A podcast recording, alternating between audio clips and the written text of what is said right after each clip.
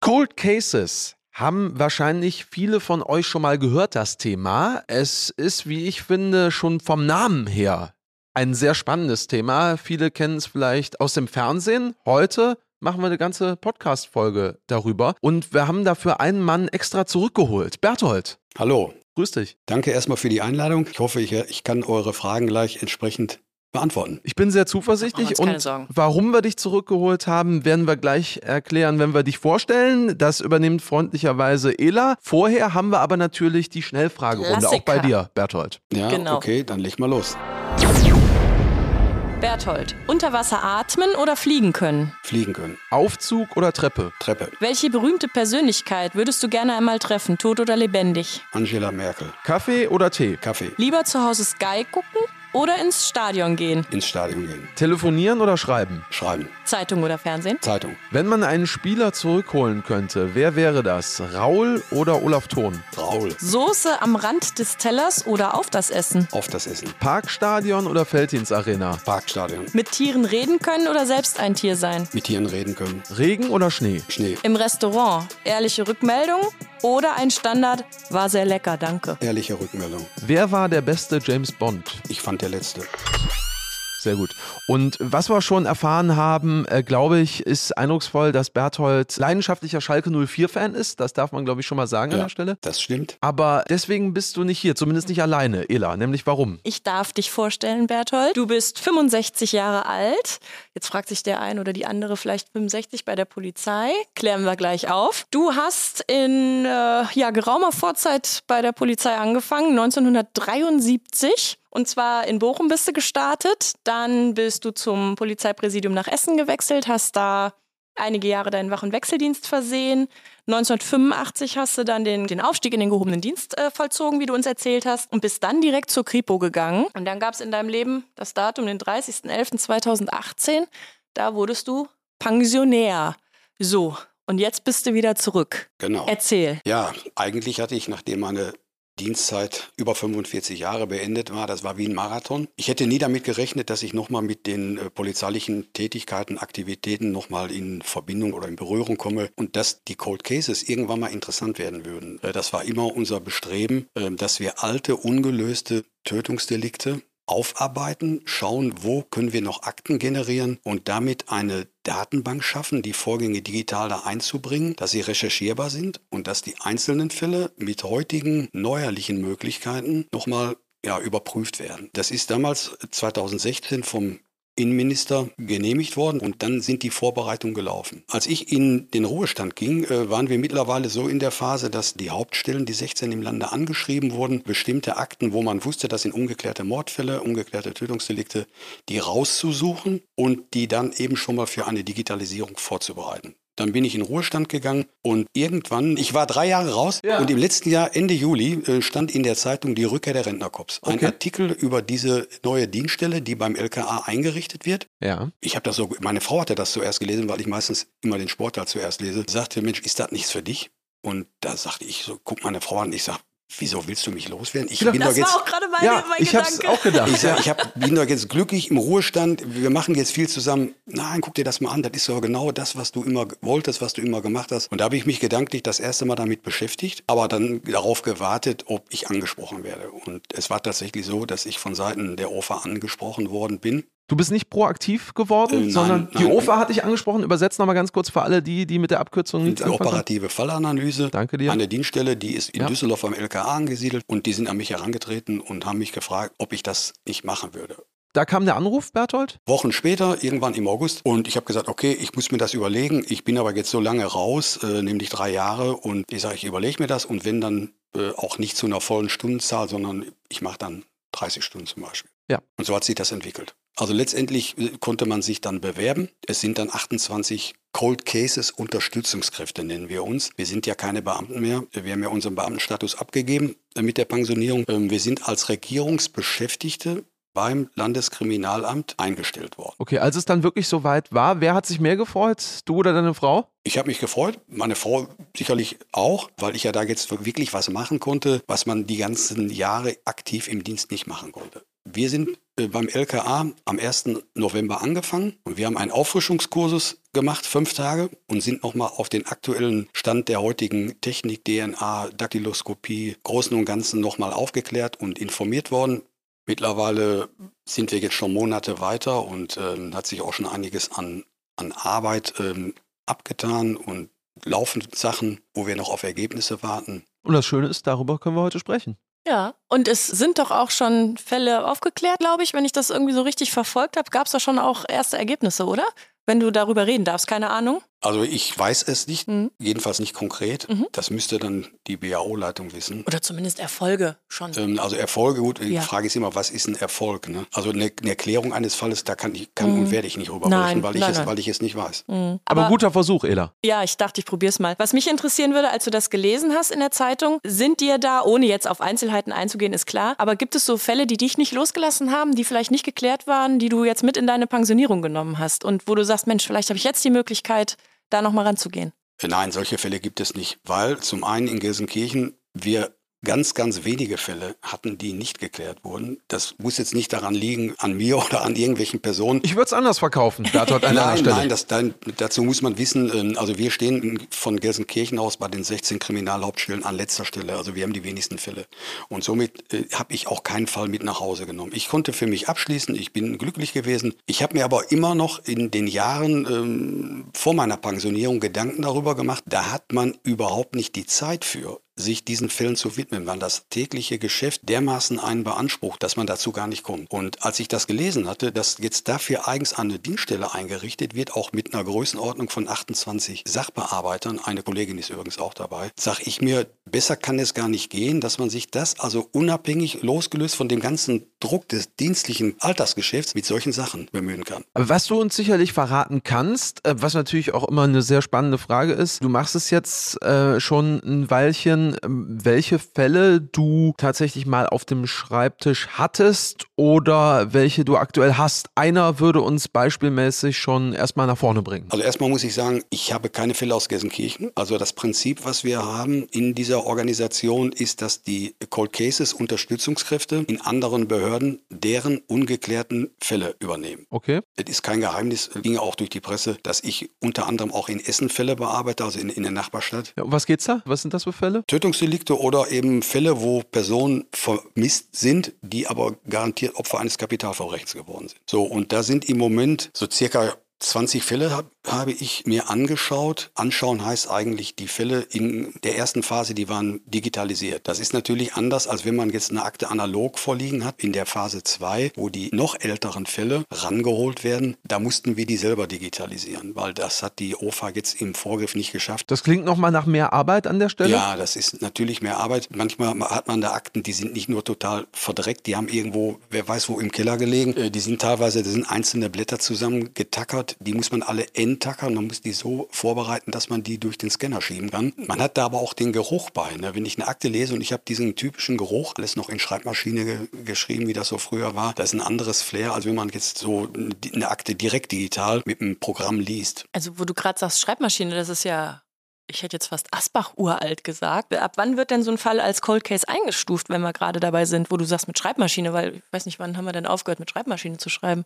Anfang der 90er Jahre. Also mhm. sind Rechner eingeführt worden, so Einzelplatz-PCs. Das, was wir heute haben, dass wir da in so einem Netz arbeiten, haben wir früher von geträumt. Aber vielleicht nur zur Erklärung. Also diese Cold Cases, die sind in zwei Phasen aufgeteilt. Rückwirkend von 1970 bis 1990 ist die ältere Phase, die Phase 2. Die Phase 1, die beginnt von 1990 bis 2015. Also alles das, was 2015 rückwirkend nicht geklärt ist, ist damit erfasst. Warum sind das sieben Jahre, Berthold? Also äh, gibt es da... Man hat da einen, einen Zeitpunkt festgelegt, weil man sicherlich bei den Fällen, die, die sind ja noch neuer, jetzt Fälle von, 19, äh, von 2017, 19, da wird ja noch dran gearbeitet. Äh, bei den Cold Cases ist es ja so, dass die Fälle an die Seite gelegt worden sind, da wird nicht mehr dran gearbeitet, aber wir arbeiten jetzt daran. Und dann musste man von Anfang an auch sich Gedanken machen, wir haben es ja nicht immer nur mit Mordfällen zu tun. Mord ist ja ein ganz spezielles Delikt, was äh, Grundvoraussetzungen erfordert, damit man überhaupt sagen kann, das ist ein Mord und Mord verjährt nicht. Fehlen diese Mordmerkmale bei einem Tötungsdelikt, was ungeklärt ist, dann müssen wir sehr wohl gucken, ist ja schon die Verjährung eingetreten, weil nach 20 Jahren verjähren diese Totschlagsdelikte. Und deswegen haben wir in der Anfangsphase die in Anführungsstrichen jüngeren Delikte genommen, damit wir da sicher sagen können, die sind noch keine 20 Jahre her, also wir liegen da noch nicht in der Verjährungsfrist. Und das war das ähm, Hauptaugenmerk, warum wir eben mit dieser äh, jüngeren Phase angefangen haben, mit der Phase 1 und diese ersten Fälle aufgegriffen haben. Mhm. Habt ihr irgendeine Art Einfluss darauf,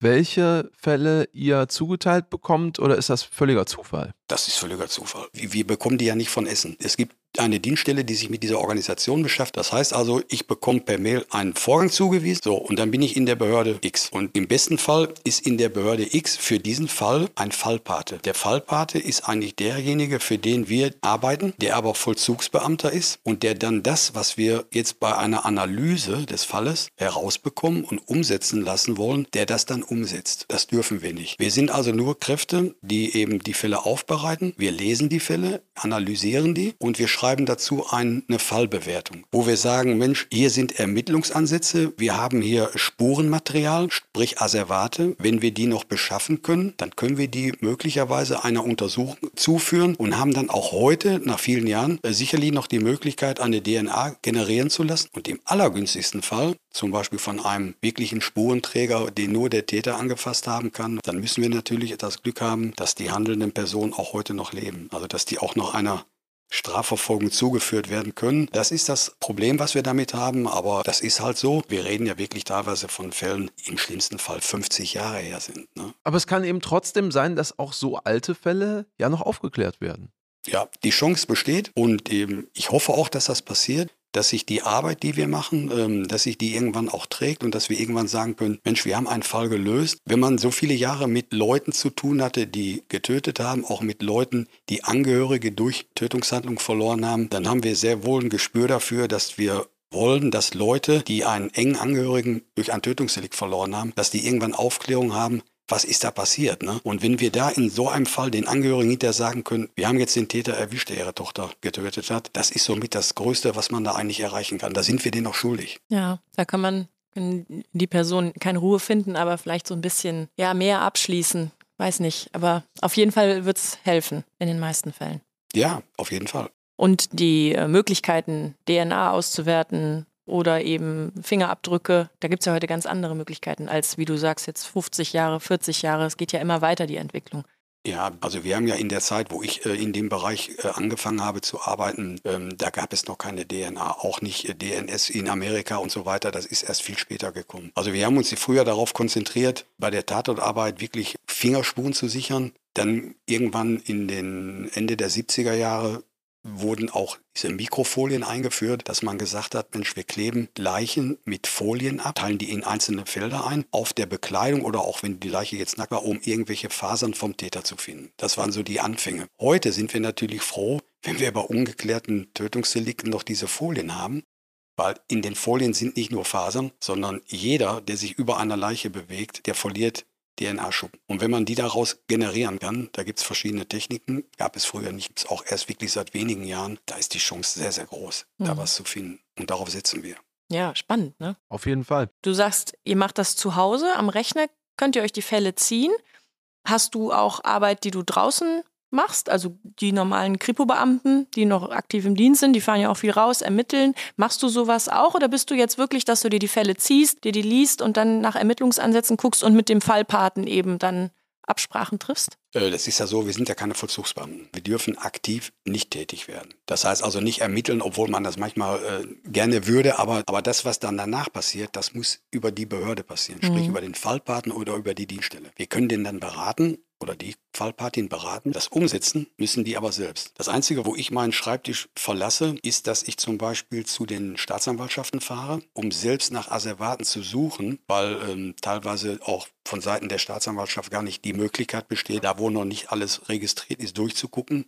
Ich fahre dann auch in die Behörde, um eine Akte einzuscannen oder um eine Akte von der Staatsanwaltschaft abzuholen. Das sind so die Sachen, die man macht. Und in mhm. einem Fall ähm, habe ich es auch getan, dass ich mir mal einen Tatort angesehen habe von außen, weil das Haus ganz in der Nähe vom Präsidium war. Und ich wollte mir das einfach mal angucken. Das war einer meiner mein vorletzter Fall ist noch nicht abgeschlossen. Ein Fahrer erschossen worden, der als er nach Hause kam, wohl äh, Diebe, äh, Einbrecher überrascht hatte. Und da habe ich mir nur mal das Haus angeguckt von außen. Jetzt nur um mal so mhm. gedanklich zu sehen, wie sah das so aus? Ist natürlich 35 Jahre her der Fall. Das Haus sieht natürlich jetzt nicht mehr so aus. Sich wahrscheinlich einiges verändert, ich wollte es gerade sagen, ja. Wie dürfen wir uns den Austausch mit diesen sogenannten Fallpaten denn vorstellen? Also seid ihr zwischendurch auch im Austausch oder machst du eigentlich jetzt deine Arbeit und wenn die dann abgeschlossen ist, dann gibst du es sozusagen ab? Also in aller Regel ähm, kennt man die Dienststellen, mit denen man zusammenarbeitet und weiß auch, welcher Fallpate einem für welchen Fall dann zugewiesen wird. Und dann kommt es auch schon vor, dass man in der Anfangsphase, wenn man noch nicht ganz durch ist mit seiner Analyse, auch schon mal sagt, Mensch, ich habe hier was und da könnte was kommen und mach dich da schon mal darauf gefasst, da müssten wir vielleicht noch mal irgendwo einsteigen. Aber letztendlich, wenn die Analyse abgeschlossen ist, dann läuft das noch mal den Weg über eine Kontrolle. Wir gucken ja von zwei Seiten auf die Fälle. Die eine Seite ist die OFA, die andere Seite sind wir als Cold Cases Unterstützungskräfte. Wir gucken, wie bewerten wir jetzt beide unabhängig voneinander den Fall, sprich Vier-Augen-Prinzip. So. Und wenn dann unterm Strich drinsteht, das und das kann gemacht werden, dann werden die Fallpaten konkret angesprochen und dann wird das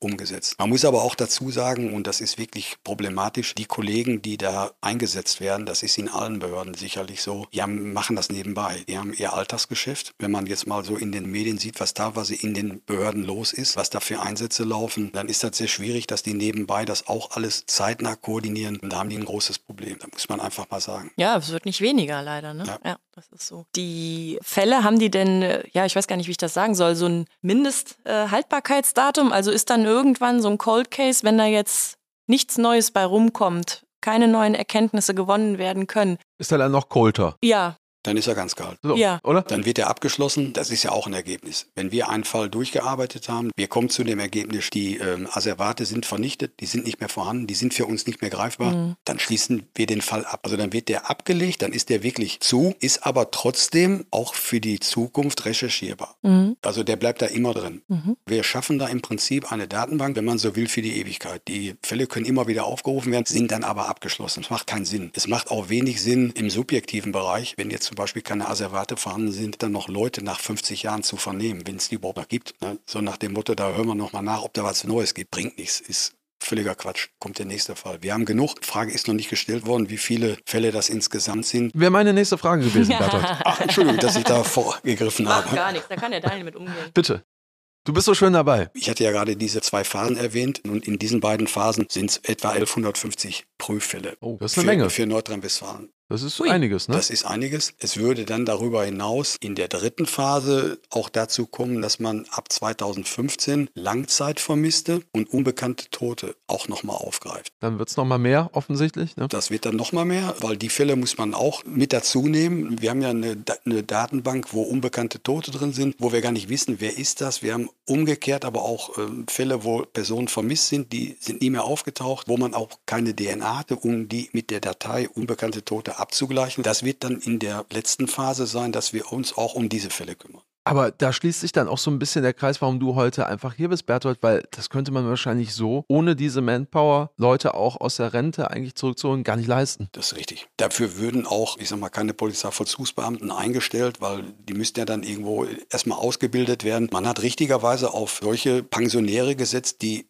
irgendwo im Thema stecken, die auch noch, ich sag mal, den Biss haben. Und ich habe ja die Kollegen alle kennengelernt. Wir waren ja eine Woche zusammen bei diesem Auffrischungskursus und ich kann euch versichern, die sind alle hoch motiviert. Und freiwillig da. Ja, natürlich. Nein, aber das und wir werden auch noch dafür bezahlt. Guck mal, auch das noch. Da und, grinst er. Wie, wie lange gibt es da äh, eine Maximalanzahl an Jahren? Wie lange ihr das jetzt machen dürft, könnt, sollt? Äh, ist das freiwillig? Kannst du jetzt irgendwann sagen, boah, meine, meine Frau, die möchte mich doch lieber wieder für sich haben, ich höre jetzt auf? Oder? Das ist unverbindlich. Also der ah. Arbeitsvertrag, den wir unterschrieben haben, der gilt zwölf Monate. Aber ich habe da keinerlei Verpflichtung. Mhm. Wenn ich jetzt gesundheitliche Probleme bekäme oder ich hätte in der Familie irgendetwas, wo ich sage, ich mache das nicht mehr, da bin ich raus. Mhm. Du wirst nochmal verlängern, äh, Bertolt, das kannst du exklusiv bei uns uns hier heute bekannt geben? Ich habe noch nicht verlängert. Also es steht fest, dass die, ähm, die BAO verlängert wird um sechs Monate. Das ist ja kein Geheimnis. Unterschrieben habe ich noch nichts. Aber du machst den Eindruck, du guckst. Na, er lässt sich nicht in die Karten. kann vielleicht täuschen. Aber ich glaube, wir hören schon sein. raus, es fasziniert dich auf jeden Fall nach wie vor und äh, sonst würdest du es natürlich nicht machen. Du kannst dir vielleicht auch noch vorstellen, einmal versuche ich es noch, das vielleicht auch noch ein bisschen weiterzumachen. Vorstellen kann ich mir das auf jeden Fall. Ein Grund wäre ja zum Beispiel in den Fällen, wo wir Untersuchungsanträge laufen haben, wo wo wir äh, Asservate verschickt haben, in der Hoffnung, da wird DNA gefunden. Wäre das ja eigentlich schade, wenn ein Ergebnis zurückkommt, da wäre jetzt wirklich irgendwo ein Treffer, dann würde mich das schon interessieren. Müsste man ja hingehen und sagen, so, wenn wir jetzt eine DNA haben und die ist aber nicht in der DAD, in der Analysedatei, dann müssten wir ja gucken, wie können wir die zuordnen. Und dann sind wiederum äh, Maßnahmen zu treffen, die wir dann als Cold Cases Unterstützungskräfte natürlich vorbereiten können. Und dann müssten die Behörden aktiv werden. Sammeluntersuchungen und so weiter, so Speichelproben einholen. Das würden wir dann wiederum machen, die Akten nochmal auf Personen durchgehen, wo wir keine Speichelprobe haben und Listen rausschreiben, um dann diese äh, DNA zuzuordnen. Und alleine das ist schon ein Grund zu sagen, das wäre eigentlich schade, wenn man das dann nicht mehr miterleben würde. Aber äh, wenn man dem nachgeht, dann dürfte es natürlich nie aufhören. Ich wollte gerade sagen, also ich finde, man sieht dir das total an. Das können unsere Zuhörerinnen und Zuhörer leider nicht sehen. Ich finde, man sieht dir die Begeisterung total an und man hört es, glaube ich, auch. Aber wir sehen es halt und äh, finde ich cool. Ja? Aber stimmt, wie Daniel sagt, dann dürftest du wahrscheinlich nie aufhören. Ne? Nein, aber das stelle ich mir tatsächlich auch, ja wirklich, das ist ja eigentlich ein Privileg, wenn ich mal zwei, drei Jahre weiter denke und man ist eigentlich im Alter, wo man aufhören dürfte und hat aber so viel Spaß bei der Arbeit, dass man doch noch sagt, man macht weiter und die Frau spielt auch noch mit. Das ist ja eigentlich ein Privileg. Das ist ein Privileg, aber da muss die Frau wirklich schon mitspielen, weil wenn man jetzt wirklich mal zurückdenkt, ich habe über 45 Jahre gearbeitet und über 30 Jahre in einer Dienststelle, wo ich ganz, ganz viel der Familie gefehlt habe, ob das Weihnachten war, ob das irgendein Feiertag war, Überstunden ohne Ende, wirklich ohne Ende, 30 Jahre Bereitschaftsdienst gemacht. Heute hat man ein Handy. Früher hieß Bereitschaftsdienst zu Hause an der Wählscheibe hängen und warten, ob da einer anruft. Da, da, konnte man nicht sagen, wir machen jetzt mal dies und das. Und wenn man das über so eine lange Zeit gemacht hat und die Kinder und auch die Frau einen da entbehrt haben, dann würde ich sowas jetzt auch mit einer Verlängerung nie machen, ohne dann nochmal nachzufragen. Weil für mich war eigentlich klar, Polizeidienst ist vorbei. Jetzt fängt das Schöne an und jetzt bin ich wieder mittendrin. Zack, siehst du, ne? Nichtsdestotrotz vielleicht doch nochmal die Frage an dich, Berthold, an der Stelle. Warum dann eben jetzt doch nicht irgendwie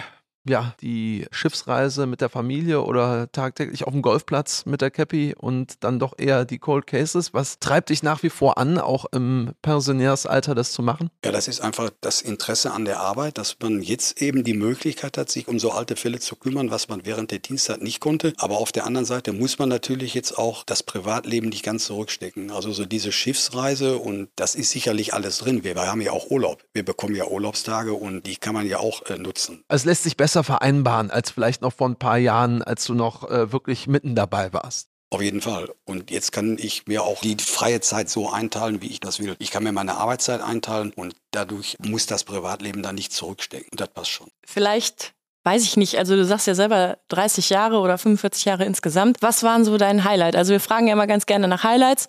Ähm, was ist dir so ganz besonders im, äh, im Köpfchen geblieben? Auch vielleicht Schönes. Also ich meine jetzt bei der Kripo da gibt es so viele Sachen. Ähm, ich könnte da nur das eine oder andere aufzählen, aber ist da so viel äh, in der ganzen Zeit passiert, so viele Sachen, negative Sachen, natürlich auch positive Sachen. Also was sicherlich in den ganzen Jahren ähm, sehr viel Spaß gemacht hat und was mir auch sehr gefallen hat, war der Einsatz der Fußballweltmeisterschaft 2006. Das war die WM im eigenen Land? Im eigenen Land und auch in, in der eigenen Arena. Auf Schalke? Auf Schalke. Das war ein mega Einsatz. Das war unglaublich. Ähm, wir haben ja uns mit den Ermittlungen beschäftigt, also da, wo irgendwelche Straftaten passiert sind, waren wir am Ball. Viele neue Leute kennengelernt. Es war ein unglaubliches Flair in der Stadt. War schon wirklich beeindruckend. dass so ein Einsatz in so einer Größenordnung mit Stadionbesuch. Ich war bei dem Viertelfinale England gegen Portugal. Unglaublich. Also das war, waren schon so mit so Highlights. Ja, aber guck mal, selbst das kann man bei der Polizei erleben. Ja, aber es gibt auch sicherlich Fälle, nur wo fängt man da an? Das ist zum Beispiel auch so ein Ereignis, Benachrichtigung von Angehörigen in, in Sterbefällen nach einem Verkehrsunfall mit fünf jungen Leuten, die allesamt gestorben sind, die Angehörigen zu benachrichtigen, bleibt sicherlich in den Klamotten hängen. Mir ist ein Entführungsfall noch sehr gut in Erinnerung. 1991 äh, ein türkischer Junge eines Gemüsehändlers vom Großmarkt wurde entführt. Eine Million D-Mark Lösegeld ist gefordert worden. Das war mit der größte Einsatz, äh, den ich überhaupt je mitgemacht habe. Das war auch das erste Mal, wo in Gelsenkirchen in einer besonderen Aufbauorganisation gearbeitet wurde. Da haben wir insgesamt sechs Wochen an dem Fall gearbeitet bis zum Abschluss. Ich habe die Akte geführt. Da ist ganz, ganz viel passiert, kann man in wenigen Minuten gar nicht erklären. Es war die ganze Behörde mit Unterstützungskräften anderer Behörden nur an dem Fall tätig und wir haben Spuren abgearbeitet, wirklich rund um die Uhr in zwei Schichten. Und letztendlich, als wir in diese heiße Phase kamen und wussten, wer den Jungen entführt hatte, dann wurde es wirklich dramatisch. Letztendlich haben wir dann zwei Leute hier festgenommen und einer von den beiden hat dann auch zugegeben, dass die den Jungen umgebracht hatten, unmittelbar nach der Lösegeldübergabe. Das war, Das ist das äh, war krass. hart, ja. Wir haben, weiß ich nicht, zwei Wochen, drei Wochen äh, den Jungen gesucht und dann hört man morgens nach der Festnahme, ja, was ist mit dem? Ja, den haben wir umgebracht. Dann hat er den Kollegen gezeigt, wo die den hingebracht und getötet haben. Das war schon krass. Aber da spüre ich gerade, das macht auch heute noch was mit dir. Ja, äh, man muss sich vorstellen, ähm, da ist eine ganze Polizeibehörde mit Unterstützungskräften, wo, ja, wochenlang kann man sagen, tätig, geben alles und dann mit dem Ergebnis. Ne? Das hat man auch dann morgens, als der Junge gefunden wurde, war ein ganz heißer Sommertag. Das war eine unglaubliche Stimmung, also schlechte Stimmung dann in der Behörde. Das, ähm, da denke ich heute noch dran. Und ich hatte damals auch dazu ein, so eine Dokumentation gedreht, zu Schulungszwecken, weil mich das so beschäftigt hat. Da denke ich auch heute noch dran. Mhm. Ja, manchmal gibt es Sachen, die einen nicht loslassen. Nein, das Kann ist nicht so. alles äh, im Es Büro gibt da lassen. sicherlich eine Reihe äh, an Fällen, wo, äh, auch wo ich im Nachhinein auch noch mal immer wieder darüber nachgedacht hatte. Ähm, jetzt ganz kurz nur ein Fall. Ähm, wir hatten einen Mörder, der ist nur überführt worden anhand eines Schuhabdrucks. Der hatte einen Dealer getötet, hatte den in einen Teppich gewickelt, ist aber vorher durch eine Blutlache gelaufen und hat mit seinen Schuhsohlen da einen Abdruck hinterlassen unter dem Teppich, also konnte er sich auch nicht mehr rausreden. Wir haben dann irgendwann auch die Person gefunden und auch die Schuhe und der ist aufgrund des Gutachtens ist der verurteilt worden. Das war jemand, der kam aus den, aus den neuen Bundesländern, ist damals zur Adoption freigegeben worden. Seine leibliche Mutter wohnte bei uns in Gelsenkirchen und da ist er auch hingezogen und von da aus hat, sie, hat das ganze Geschehen sein Unheil genommen und die Mutter wollte hinterher nichts mehr mit ihm zu tun haben und bei der Gerichtsverhandlung hat er der Mutter gegenüber so versteckte Drohungen ausgesprochen und dann habe ich gesagt zu der Mutter, ich habe das auf dem Schirm, wenn der seine Strafe abgesessen hat, dann äh, sage ich ihm Bescheid und äh, ich spreche nochmal mit dem. Und ich hatte mir das immer aufgeschrieben, wenn der rauskommt, musst du da nochmal hin, weil der hat das bis zuletzt bestritten. Aber diese Drohung mit der Mutter, die haben mich beschäftigt. Und dann bin ich kurz vor seiner Haftentlassung, bin ich zu dem hingefahren und habe ich den auch nochmal auf die Mutter angesprochen. Er soll sich bloß von der fernhalten, wie heute sagt man Gefährderansprache. Und dann habe ich ihn gefragt, ich sage, Mensch, sag ich, Jetzt hast du da deine Strafe fast abgesessen. Jetzt sag doch mal, wie ist das damals eigentlich abgelaufen? Ne? Und da sagt er wirklich, ja, ich habe noch nie mit einem darüber gesprochen. Ja, ich sag, komm, ey, dann ist das jetzt sowieso erledigt. Dann hat er mir erzählt, wie das abgelaufen ist. Ne? Dann habe ich ihm nur noch gesagt, seh zu, wenn du jetzt hier entlassen wirst, lass deine Mama in Ruhe. Und äh, ich habe im Nachhinein gehört, der war einen Monat draußen, dann hat er schon wieder einen überfallen und dann War er wieder weg. Ja. Ja, Ela, ich bin mir Ja. sicher, es geht nicht nur uns beiden so. Ich glaube, äh, Berthold, wir könnten dir noch Stundenlang. stundenlang, zuhören. Also wirklich ein äh, äußerst spannender Gast, den wir heute hier begrüßen durften zum Thema Cold Cases. Und ähm, wir sind uns auch, glaube ich, alle sicher, dass du von deinen über 40 Jahren bei der Polizei wirklich da zehren kannst und das natürlich auch mit einbringen kannst in die Arbeit jetzt sozusagen als Pensionär. Ne? Und äh, da nickst du auch im Kopf. Die abschließende Frage, die ich dir gerne noch stellen würde, ist zum Schluss, ähm, was ist dir in den letzten Jahren schwieriger gefallen? Die Bearbeitung von Cold Cases oder Fußballspiele deines Lieblingsclubs Schalke 04 zu verfolgen? Das ist eine sehr gute Frage. Ähm, also schwer gefallen ist mir das sicherlich, äh, mir die Spiele der Schalker in der zweiten Liga anzugucken. Aber ich sag einmal Schalker, immer Schalker. Ich habe vier Abstiege miterlebt. An den Erstabstieg kann ich mich insofern noch genau erinnern. In genau in der Zeit habe ich geheiratet. Zwischen meiner standesamtlichen Trauung und meiner kirchlichen Trauung bin ich am Freitagabend noch zum Auswärtsspiel in Duisburg gewesen am 15. Mai. Und äh, ich habe so viel mit meinem Verein miterlebt. Man überlebt das auch. Wie gesagt, einmal Schalker. Ja.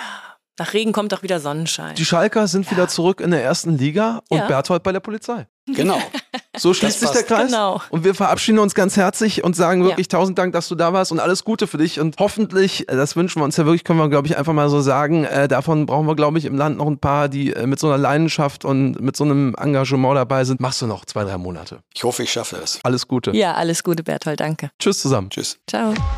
Kommissar Danger, der Podcast.